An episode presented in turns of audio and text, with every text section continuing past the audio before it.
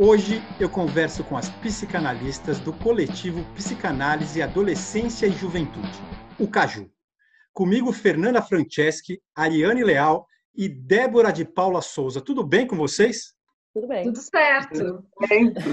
Que bom que estamos todos bem, então. Para começar, eu queria perguntar para a Ariane Leal o que é o CAJU? É, primeiro, eu queria agradecer o convite em nome do coletivo. E o CAJU é, é um coletivo de psicanalistas. Nós somos cinco psicanalistas, na verdade aqui estamos em três, né? Mas além de nós, temos a Andrea Bivari, a Luciana Rus. E somos psicanalistas que se especializaram em adolescência e juventude. Cada uma com a sua experiência em áreas é, diferentes, então algumas trabalharam em escola, outras em ONG com juventude e adolescência, outras na clínica. Eu acho que uma coisa interessante de falar é que a gente se conheceu há uns 10 anos atrás, trabalhando num serviço da Clínica Social do Instituto Sede Sapiense, tá. é, atendendo adolescentes e jovens. Então lá a gente fazia grupos, é, é, de atendimento de adolescentes, né? Às vezes atendia os pais e fazia atendimento individual com esta população é, desfavorecida. A gente começou lá.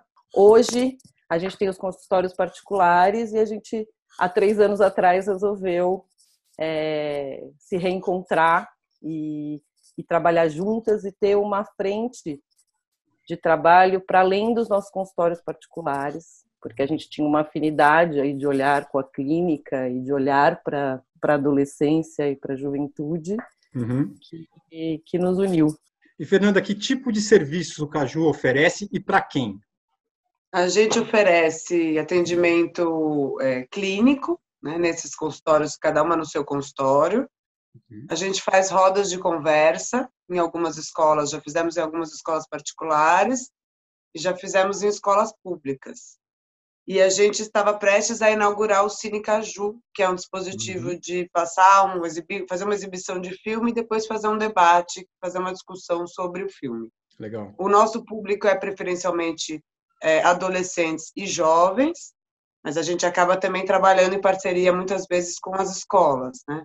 Pensando uhum. um pouco essa população é, também no contexto institucional das escolas.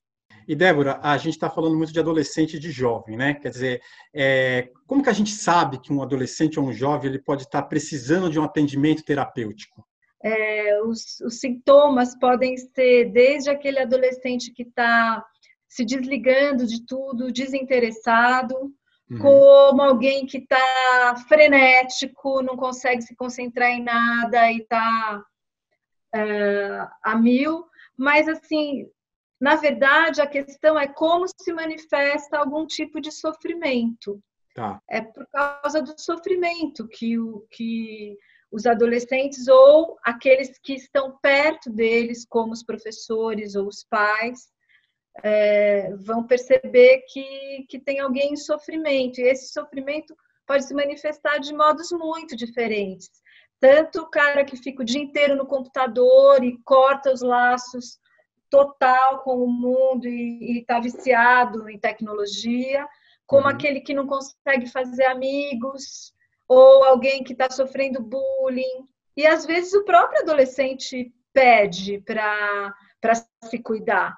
Nós adultos, né? Quer dizer, eu convivo com muita gente que acha que terapia é para louco, é para gente desequilibrada, né? Aquela coisa do fantasma da terapia, né? Os jovens eles têm esse mesmo preconceito com a terapia que a gente tem? Quer dizer, a gente não, porque eu não tenho, acho que vocês também não, mas tem muita gente que tem.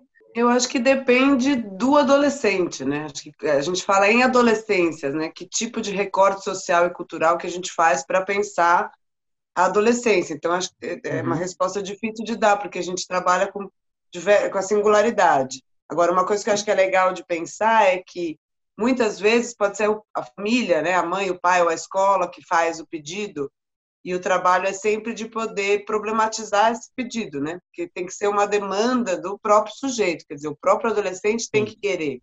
Que eu acho que também tem a ver uma coisa cultural, que acho que a Fê já falou um pouco, uhum. Mas no Brasil, né, onde a gente está, eu acho que isso ainda é muito forte. E acho que tem a ver não só com a coisa do louco, né, que é o cara que está muito fora e eu não quero é, ser parecido com ele, né, tem esse preconceito, mas tem uma coisa de poder se aproximar das emoções, e das emoções que são difíceis às vezes, né? Que são uhum. as angústias, os medos, as incertezas. E acho que é disso que um pouco a gente vai fazendo circular né? É. Poder circular, o que a Débora estava contando, né? Acho que tem as, a troca de experiências, mas é essa troca de, de afeto também, né? Das emoções poderem aparecer. Acho que a gente ainda tem muito essa coisa de que, ai, quem mostra o medo, quem demonstra a fraqueza uhum. é fraco, né? Ruim, tem um preconceito com isso. Agora, quando eles vão ao tratamento, eles aceitam o tratamento, não? porque assim, eu tenho um exemplo, por exemplo, meu mesmo. Quando eu tinha 12 anos de idade, minha mãe me levou para fazer ludoterapia. E eu, e eu fui porque minha mãe me levou, né? Quer dizer, eu fui porque eles queriam, não porque eu queria.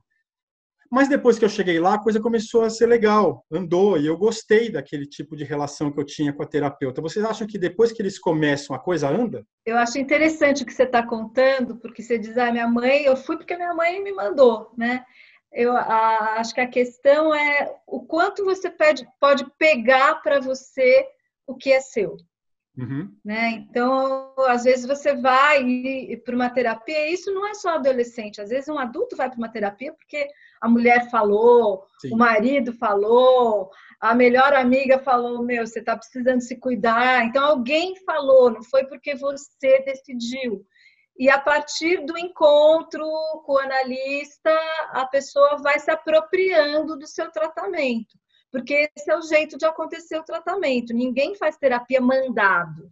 A ideia é que, que quem chega numa terapia, seja adolescente ou adulto, possa se apropriar daquele espaço como um tá espaço interessante para se ver. Uhum. Ah, é porque é louco? Não, é porque está sofrendo. Às vezes a gente pode ser louco também, todo mundo pode dar uma enlouquecida. Eu acho que hoje a gente pode pensar na loucura como algo que não é aquela ideia do é, do preconceito, de alguém que poderia não viver em sociedade, da uhum. ideia do manicômio. Às vezes, numa casa, numa família, pode ter uma certa frustração uhum. é, de achar, poxa, a nossa família não deu conta da, da, dos problemas que, que os filhos estão apresentando, a gente não conseguiu cuidar.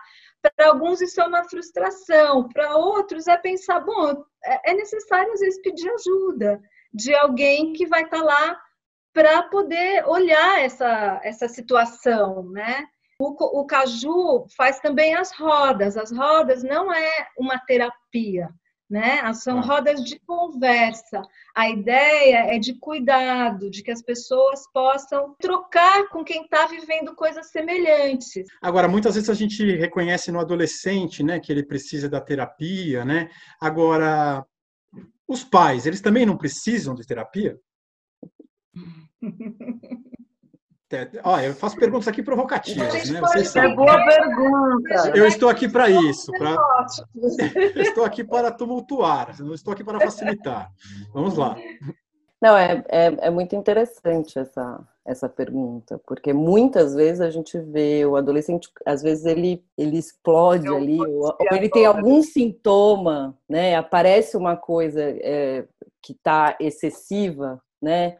Ou muito para dentro, muito para fora, como a Débora estava falando, né? Uma hora aí que está explodindo muito tem a ver com, que é, o que está acontecendo na família, ou o que está acontecendo, ou questões que não podem é, ser expressas e saírem de uma outra forma. Muitas vezes o adolescente ele encarna. Acho que dá para dizer que o sofrimento é uma espécie de denúncia. Então, você denuncia um pouco o ambiente em que você está, uhum. a família, a escola, o time de futebol, sei lá, coisas que estão acontecendo ao teu redor e que estão te atravessando e estão te rasgando, tá doendo. Às vezes você não sabe nem onde, nem porquê. Ele dá voz a uma pressão, a uma tensão que tem no ambiente dele. Também pela própria característica da adolescência, né, que é de poder aí olhar para os pais como pessoas falíveis, né, que têm uhum. defeitos, uhum. ele poder questionar essa forma aí de, dos adultos se relacionarem e colocar em questão coisas que os próprios adultos não estão muito afim de lidar, né? É, e tem uma passagem aí, né? Não é mais a criança que o adulto controla, que uhum. ele está num lugar mais especial. Oi, pensei em dar um exemplo de, de uma roda de, de rodas de conversa que a gente já fez com adolescentes de ensino médio, pré-vestibular. É, a pressão social que existe nesse momento, que parece assim que o vestibular, a nota de corte, Uhum. Não é que ela diz como você foi na prova, ela diz quem você é, o quanto você vale, se você vai dar certo na vida. Então, você vê, é um sofrimento que está presente nesse momento e que uh, passa pela pressão, pelas expectativas familiares, tá? Mas que tem é um sofrimento que tem a ver com a nossa organização social, né? É. Onde uma prova começa a virar um terror numa geração inteira, em toda aquela faixa etária. Agora, você falou um pouco das rodas de conversa com os jovens, né, Débora? É, como, que, como que funcionam essas rodas, assim? A gente tem feito dois tipos de roda, principalmente. É, começamos fazendo nos nossos consultórios, né? A gente é, organiza e divulga, e os adolescentes chegam, às vezes com uma temática, é, às vezes uma coisa mais abrangente, uh, adolescente e, e, e sexualidade, uhum. adolescente e família tal. É, e cria essa roda e conversa. O que, que tem? Um acordo de sigilo, aquilo que acontece naquele ambiente é sigiloso e as, as pessoas às vezes quase sempre não se conhecem, né? Quando elas vão no nosso consultório fazer uma roda de conversa. O outro jeito que a gente tem funcionado mais até é para a escola.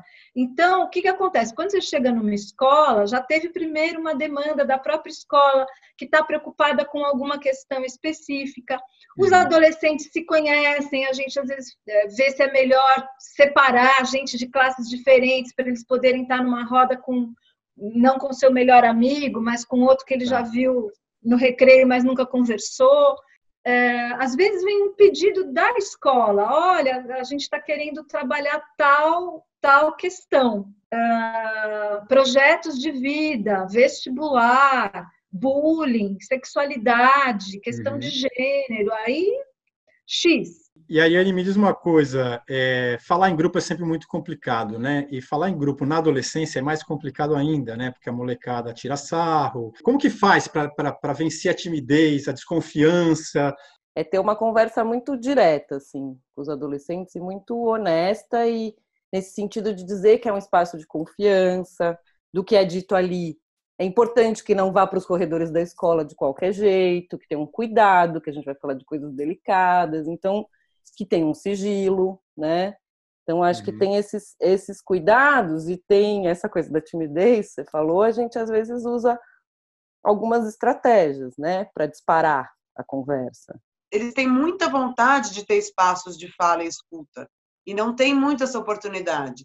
Então, quando a gente faz as rodas, eles também se surpreendem com quanto eles podem aproveitar, porque eles podem falar de si e podem escutar coisas de pessoas que eles convivem, às vezes, na mesma classe, que eles não sabiam. A gente entra ali, né, o terapeuta, nós como analistas, mediando, a gente não está como adulto, quer dizer, a gente está só possibilitando que a palavra circule, que de fato eles possam se escutar, né? Então tem uma é, valorização aí do lugar de fala do adolescente, né? Que é um, eles dizem assim, nossa, acho que é a primeira vez que eu venho para a escola e eu venho para falar, né? Assim, eu venho para ser escutado, eu tenho um lugar de fala aqui.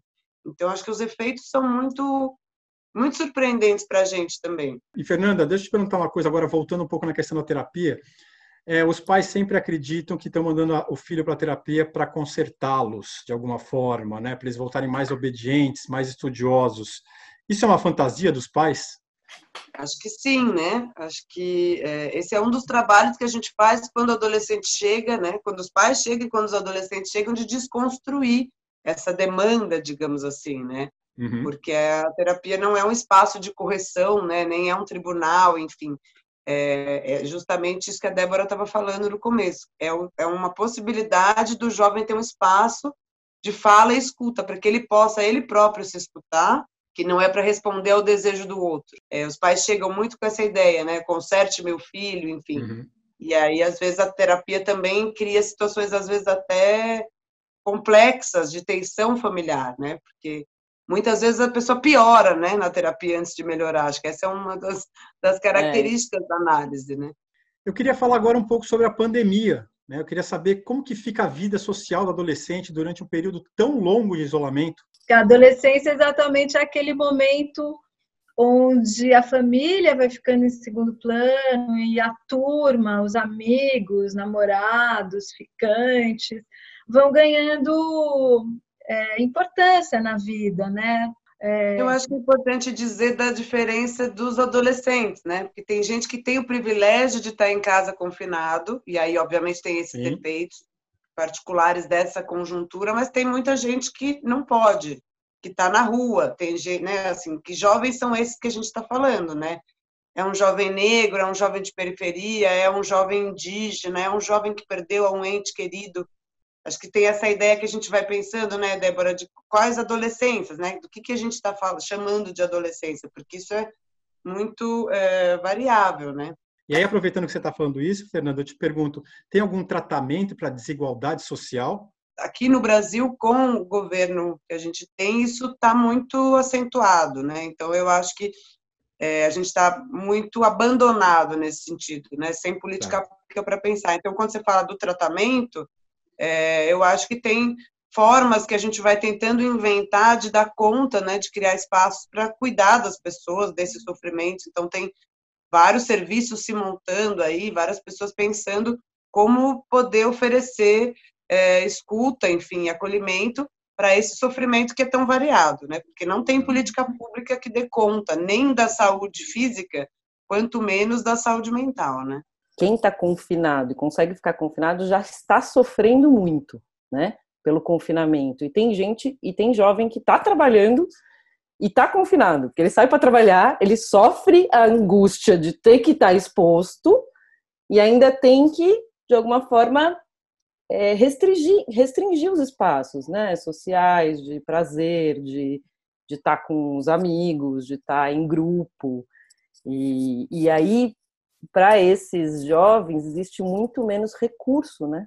Mas é isso, acho que tem um movimento, acontece, sempre tem um movimento da sociedade tentando, né, tem a telemedicina, tem o HC, alguns hospitais importantes, instituições importantes oferecendo, inclusive, serviço online gratuito, né? Talvez o caminho seja, de fato, investir, né? É isso tudo que vai acontecendo, enfim, como criar também estratégias é, de saída né, para esses problemas. E aí a gente montou um serviço de saúde mental para uhum. moradores, é, moradoras e moradores da ocupação 9 de julho, ocupação São Francisco e ocupação José Bonifácio, aqui em São Paulo, em parceria com a assistente social que cuida desses, dessas ocupações. Uhum. Então, a ideia é oferecer um serviço gratuito por telefone, né, à distância, para as pessoas que estão em sofrimento e que têm desejo de ter um espaço de, né, de fala e poder, enfim, se sentirem acolhidas. Tá. A gente montou uma Legal. equipe de, de, terapeutas voluntários e isso já está funcionando já faz acho que uns quatro, é, quatro meses, mais ou menos. E aí o Caju se tornou parceiro né, desse projeto. Então, é, dentro dessa, dessa escuta, tem lá os adolescentes que querem ser atendidos, enfim, a gente ofereceu também roda de conversa.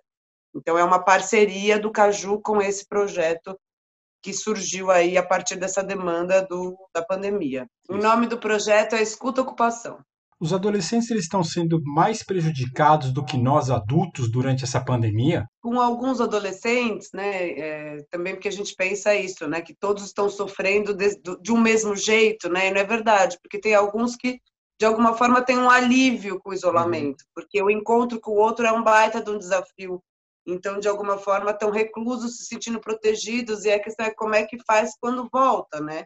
Como é que se nesse, nesse retorno da vida social depois de tanto tempo protegido no espaço familiar que de algum modo os protege aí desses conflitos que é a relação com o outro, com o mundo, né? O que foi cortado, eu ia dizer, foi o prazer, mas o que foi cortado foi o mundo, né? Quando você pensa que o mundo, apesar de toda a confusão que o mundo é, que a gente está com saudade do mundo, a gente está com saudade. Você diz, o que eu gostava era namorar e jogar futebol. O que, que é isso? São os prazeres do mundo, namorar, jogar futebol, ir para a praia, viajar, sair para dançar, sair para o boteco. Daí cada um poderia fazer sua lista das uhum. coisas que fazem a gente namorar o mundo e que está cortado ou muito reduzido, porque sim, tivemos que descobrir.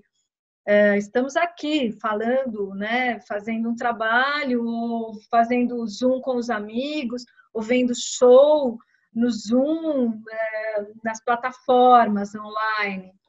Então a gente vai se virando como pode, mas está é, tá faltando mundo acho que também não dá para deixar de, de pensar né, o que, que vai promovendo aí essa crise sanitária, né, que é esse número absurdo de mortes, né, e como é que as pessoas vão lidando com a morte, com o fim, né, sem poderem, é, sem a gente estar tá podendo ter rituais que são coletivos uhum. de elaboração, né, da dor, do luto, para todos. Eu queria acrescentar uma coisa que é uma falência em relação àquela antiga ideia de que os adultos saberiam o que fazer.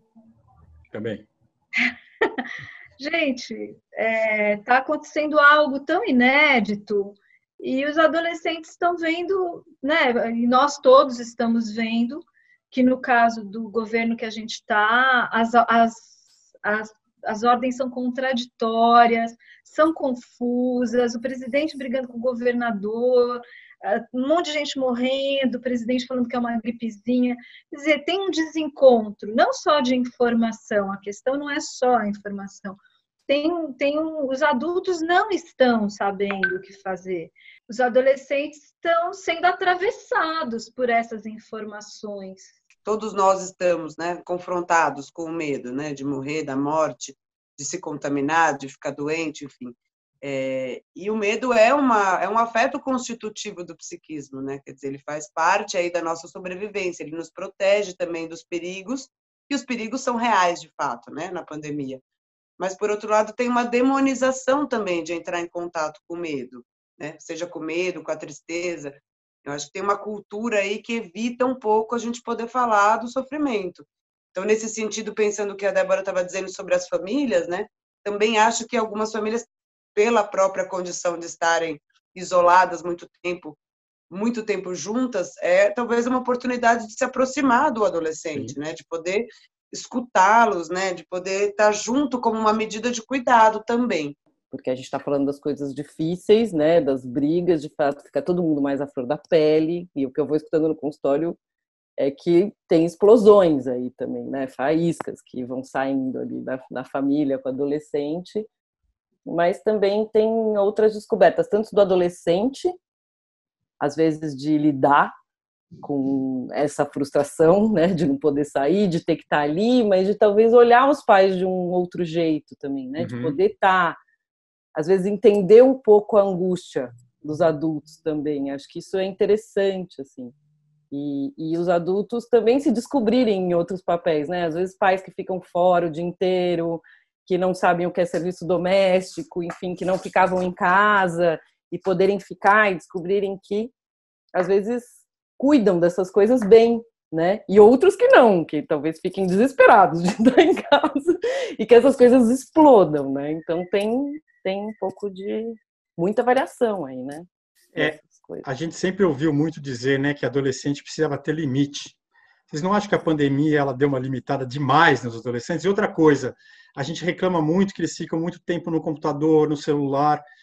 É, com a pandemia, a gente foi obrigado a liberar todos esses recursos, né? É, isso vai virar um vício definitivo para todos nós? Nossa, que pergunta, né? Que, que, que punk. É, tomara que não, né? Que a gente não vire um bando de viciados, mas parece que a gente já virou. Isso já vinha, já é uma, uma questão, mas a gente sabe, a gente também tem relato do adolescente que fica mal depois de passar o dia inteiro no computador. Uhum. Né? Então, acho que é algo para ser para ser cuidado. Nesse momento é, é, é, necessário. Outra coisa que já aparecia antes da pandemia, os adolescentes falando que uh, os adultos falam que o adolescente não sai do computador, mas os adultos também não saem. Então, essa é uma questão uh, que, que pega todo mundo. E na, na pandemia, que bom que a gente tem a tecnologia, a gente está podendo fazer é, contato com as pessoas, mas é, o quanto nós vamos ter que trabalhar, porque um dos riscos é perder é, o corpo, o corpo da cidade mesmo, o nosso corpo. Eu já ouvi relatos de estranhamento, de depois de muito tempo em casa, alguém que pega a bicicleta e sai na cidade tem uma uma espécie de êxtase e também uma sensação de irrealidade né? Como uhum. se você estivesse sonhando, você está numa cidade um pouco vazia. Então, acho que são elementos que nós vamos ter, seguir trabalhando, né? Assim, ah, acabou a pandemia, vamos, vacinou, agora vai. Nós vamos ter que lidar com esse luto, que não é um luto de, de só da morte da, dos que efetivamente morreram, mas o que é que a gente vai precisar deixar trabalhar com o que nos aconteceu, o que, que o que está acontecendo? E no caso do Brasil, essa, essa confluência de um vírus uh, letal, perigosíssimo, com governos que não tiveram uh, condições de fazer o enfrentamento necessário. Não houve uma política, né, não houve uma política pública uh, eficaz para dar conta. Por isso a gente está vendo o número de mortes que aconteceu aqui, é, a gente não respondeu a primeira pergunta que você fez, né? Se não é limite demais. Isso. Eu fiquei pensando, é, um jeito bom de pensar é como é que transgride, né? Quem está isolado em casa na pandemia, porque adolescência é transgressão. Como é que eles podem transgredir, né? Também tem essa questão de que como vão ser as coisas, né? A gente vai voltar é, para o normal, né? Que dizem o velho normal e e, e não vamos falar desse assunto? Quais são os efeitos que aconteceram, né? Toda a produção de, de efeitos, reflexões, aprendizados também, né, que a pandemia trouxe. Eu acho que tem um, tem um cuidado aí, que as escolas vão ter um desafio, né, de como trabalhar essas coisas, né? Eu, eu, eu posso dizer para você que nada será como antes.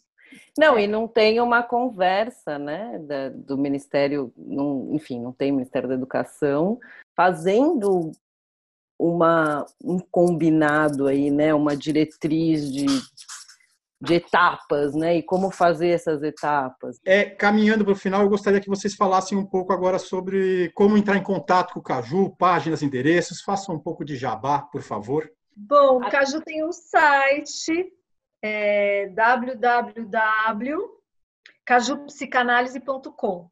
Ariane. A gente tem uma página no Facebook também, que é uhum. Caju Psicanálise, e no Instagram.